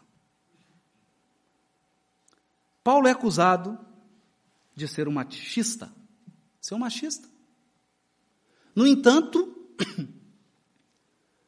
hoje autores já estão escrevendo apontando os erros de tradução nas cartas de Paulo, apontando as características culturais e mostrando que tudo isso não passa de um grande equívoco. De um grande equívoco. Mas é Emmanuel que restaura isso. Uma coisa que me impressionou é Emmanuel gastar mais de três páginas para contar um passeio de Paulo com Abigail no bosque em Jope. É, assim, é mais açucarado do que o vento levou. Eu até peço que quem tiver problema de diabetes, toma, consulta o médico antes de ler essas páginas. Porque é aquele namoro, aquela coisa doce. E, mas por que, que Emmanuel mostrou esse diálogo? Para revelar a intimidade de Paulo. Para revelar o verdadeiro sentimento que ele tinha pelo elemento feminino, e as maiores colaboradoras de Paulo foram mulheres grandes colaboradoras, tirando Timóteo, Silas, né, Barnabé, que são companheiros ali, mas a Febe, tantas outras, Prisca, mulheres. E essa aqui, Paulo de Tarso, quando ele chega em Filipos, Lídia, a mercadora de tecidos, ele entra em terreno europeu, entra. Paulo de Tarso contemplou-a de olhos úmidos escutando-lhe a voz desbordante de cristalina sinceridade, recordou que no Oriente, no dia inesquecível do Calvário, só as mulheres haviam acompanhado Jesus no doloroso transe. Só as mulheres. Sendo as primeiras criaturas que o viram na gloriosa ressurreição. E eram ainda elas que, em doce reunião espiritual, vinham receber a palavra do Evangelho no Ocidente, pela primeira vez. Em silenciosa contemplação, o apóstolo dos gentios fixou o grande número de meninas que se ajoelhavam à sombra de carinhosa das árvores. Observando-lhe os trajes muito alvos, muito claros, teve a impressão de que via à sua frente um gracioso bando de pombas muito alvas, prestes a desferir o voo glorioso dos ensinamentos do Cristo pelos céus maravilhosos da Europa. Que espíritos são esses, hein? Mulheres que estão aí espalhadas. É. Caminhando então, luta sem tréguas. Quando o navio que levava Paulo para Roma atraca em Éfeso, Paulo tem as experiências mais comovedoras da sua vida. Vem até a praia para abraçá-lo e beijá-lo na face, Maria de Nazaré, João Evangelista, Áquila e Prisca, os companheiros lá da tenda do deserto. Que emoção, né? Que presente que Jesus estava dando para Paulo. E aí Paulo abraça João, orienta, fala: João, eu vim dar um adeus a você, porque eu vou para Roma agora e não volto mais na carne. João fala: Que isso, Paulo? Não, fica, não, não nada disso. Você está pessimista. Está pessimista. Ele diz assim: Talvez estejas enganado. Nasci para uma luta sem tréguas, que deverá prevalecer até o fim dos meus dias. Antes de encontrar as luzes do Evangelho, errei criminosamente, embora com sincero desejo de servir a Deus. Fracassei muito cedo na esperança de um lar. Tornei-me odiado de todos, até que o Senhor se compadecesse de minha situação miserável, chamando-me às portas de Damasco. Então, estabeleceu-se um abismo entre a minha alma e o passado. Abandonado pelos amigos da infância, tive de procurar o deserto e recomeçar a vida. Da tribuna do sinédrio, regressei ao tear pesado e rústico. Quando voltei a Jerusalém, o judaísmo considerou-me doente e mentiroso. Em Tarso, experimentei o abandono dos parentes mais caros. Em seguida, recomecei em Antioquia a tarefa que me conduzia ao serviço de Deus. Desde então, trabalhei sem descanso, porque muitos séculos de serviço não dariam para pagar quanto devo ao cristianismo. Muitos séculos de serviço não dariam para pagar o que devo ao cristianismo. E saí às pregações, Peregrinei por diversas cidades, visitei centenas de aldeias, mas de nenhum lugar me retirei sem luta áspera. Sempre saí pela porta do cárcere, pelo apedrejamento, pelo golpe dos açoites. Nas viagens por mar, já experimentei o naufrágio mais de uma vez. Nem mesmo no bojo estreito de uma embarcação tenho podido evitar a luta mas Jesus me tem ensinado a sabedoria da paz interior em perfeita comunhão do seu amor. Sabedoria da paz interior. Em Coríntios, na carta, segunda carta aos Coríntios, capítulo 11, versículo 23 a 30, ele escreveria: São ministros de Cristo? Como insensato eu digo, muito mais eu. Muito mais pelas fadigas, muito mais pelas prisões, infinitamente mais pelos açoites. Muitas vezes vi-me em perigo de morte. Dos judeus recebi cinco vezes os 40 golpes menos um. Três vezes fui flagelado. Uma vez apedrejado. Três vezes naufraguei. Passei um dia e uma noite em alto mar Fiz numerosas viagens, sofri perigo nos rios, perigos dos ladrões, perigo por parte dos meus irmãos de estirpe, perigos dos gentios, perigos na cidade, perigos no deserto, perigo no mar, perigo dos falsos irmãos, mais ainda, fadigas e duros trabalhos, numerosas vigílias, fome e sede, múltiplos jejuns, frio e nudez, e isto sem contar o mais, a minha preocupação cotidiana, a minha preocupação cotidiana, a solicitude que tenho por todas as igrejas. Quem fraqueja sem que eu também me sinta fraco?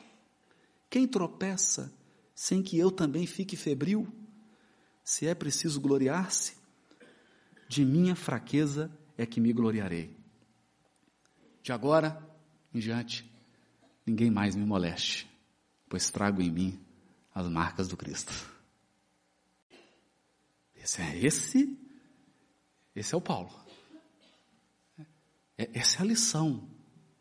Essa é a lição. Mas, mas, Jesus tem recompensas para os seus servidores. Não recompensas humanas, não brilho humano, muitas vezes não é o destaque, mas tem recompensas espirituais guardadas para cada trabalhador. No dia em que Paulo está na, no cemitério, confraternizando com os cristãos, entra um grupo de soldados, ele preso em Roma, mas com prisão domiciliar, podia deslocar-se, só tinha que se apresentar de noite. Eles entram e aqueles soldados embrutecidos já começam a olhar para as moças. Paulo, alto lá. Respeito às mulheres.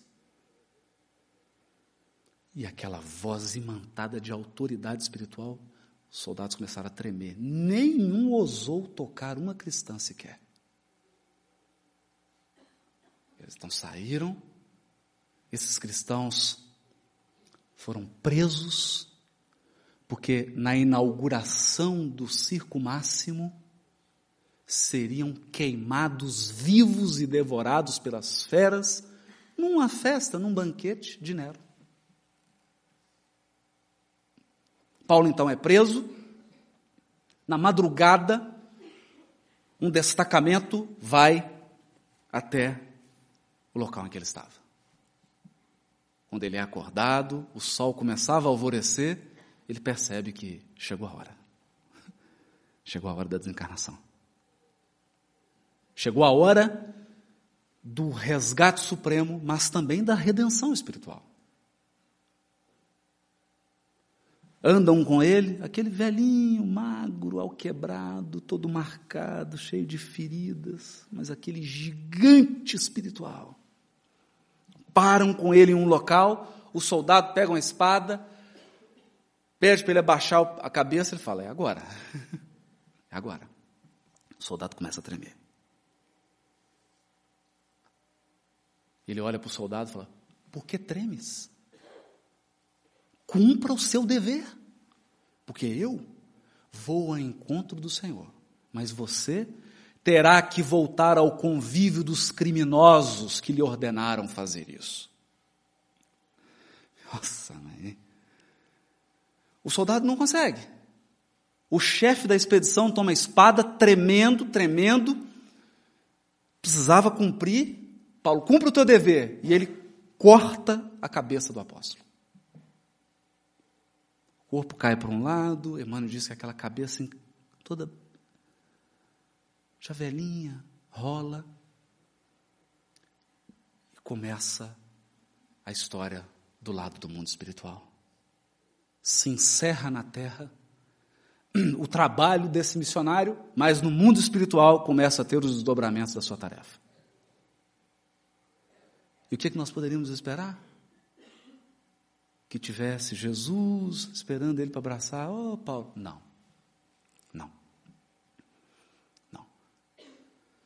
Paulo sente aqueles reflexos ainda de ter perdido a cabeça, aquelas dores no pescoço, mas sentem que mãos, palavras de Emmanuel, que mãos angélicas o conduzem para debaixo de uma árvore.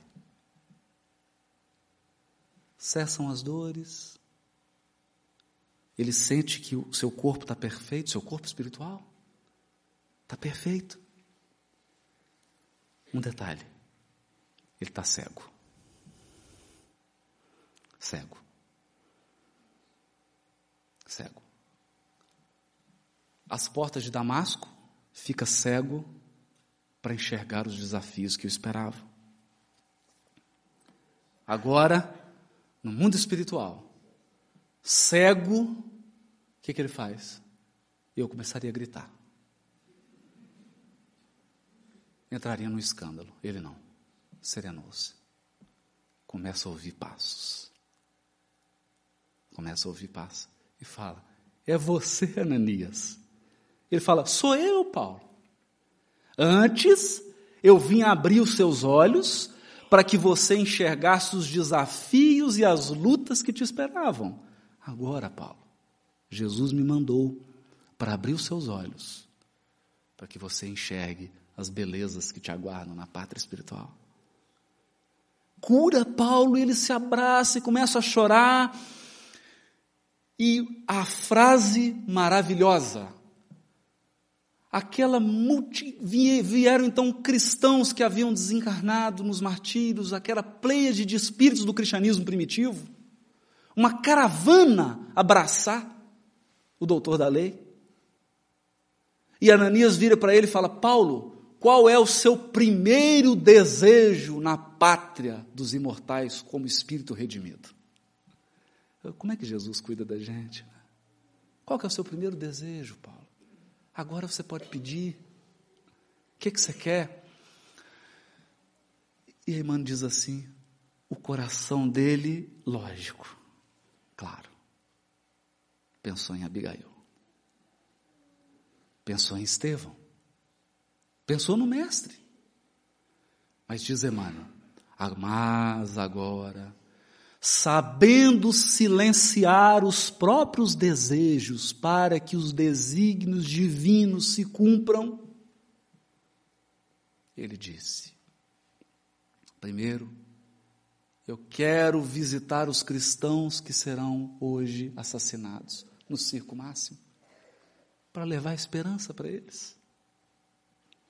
Depois, eu quero ir a Jerusalém, no Calvário, no local onde Jesus foi crucificado e fazer uma prece.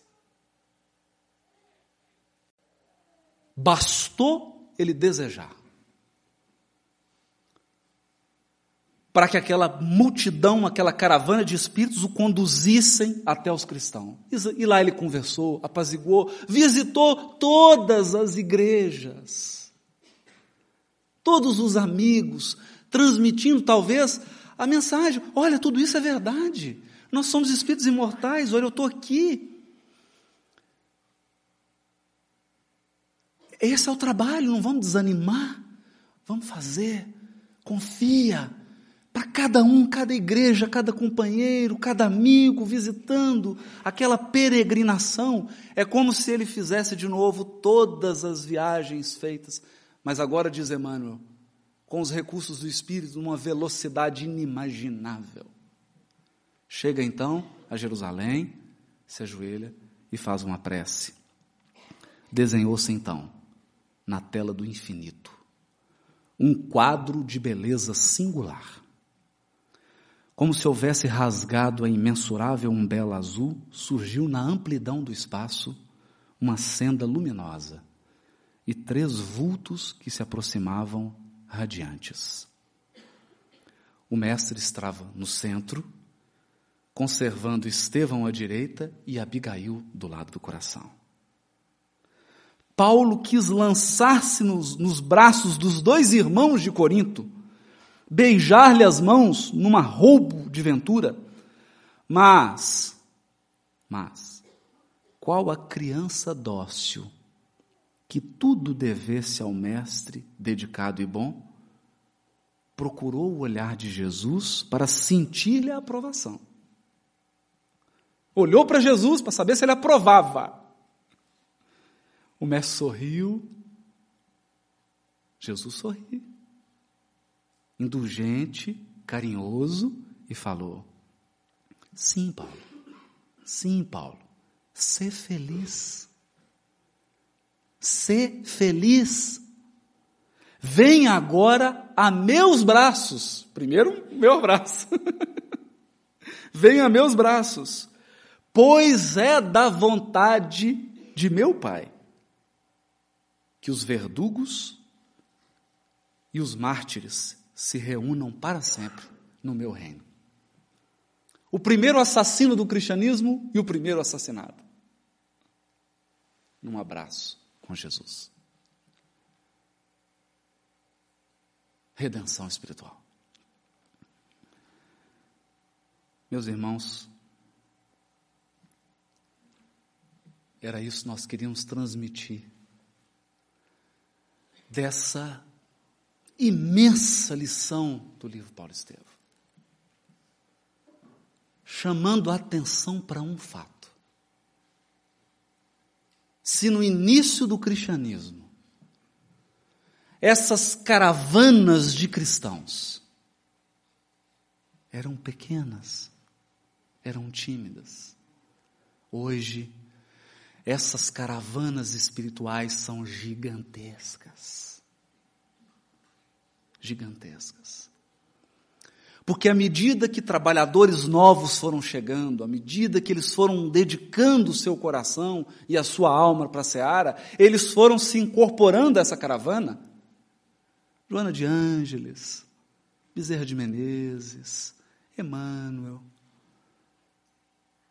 coordenação de Ismael, Lins de Vasconcelos, tantos outros trabalhadores, formando uma caravana espiritual aqui presente, aguardando a cada um de nós que tome uma decisão. Uma decisão. Como diz Emmanuel no prefácio do livro Nosso Lar. Precisamos muito de espiritismo. Precisamos muito de espiritualismo, mais ainda de espiritualidade. Espiritualidade. Enxergar a vida pelos olhos do espírito imortal.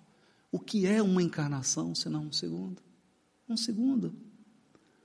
Por maior que seja a dor que você está vivendo hoje, por maiores as dificuldades na sua região, na sua casa, no seu trabalho, na sua família, é um momento da jornada. É um momento. Se nós permanecermos fiéis aos ensinos de Jesus, mais vale ser ofendido do que ofender. Se nós conseguimos cooperar, ainda que minimamente, com Jesus, na construção desse mundo novo. Um mundo de justiça, de fraternidade, de paz, em que verdadeiramente as pessoas se sintam companheiros e irmãos uns dos outros, nós integraremos essas caravanas. Nós seremos acolhidos por elas. Essa é a contribuição que nós gostaríamos de dar.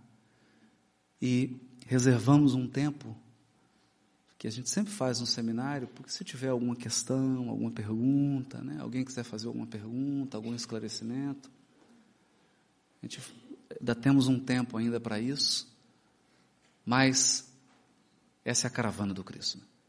Bem-vindos todos nós a ela. Muito obrigado.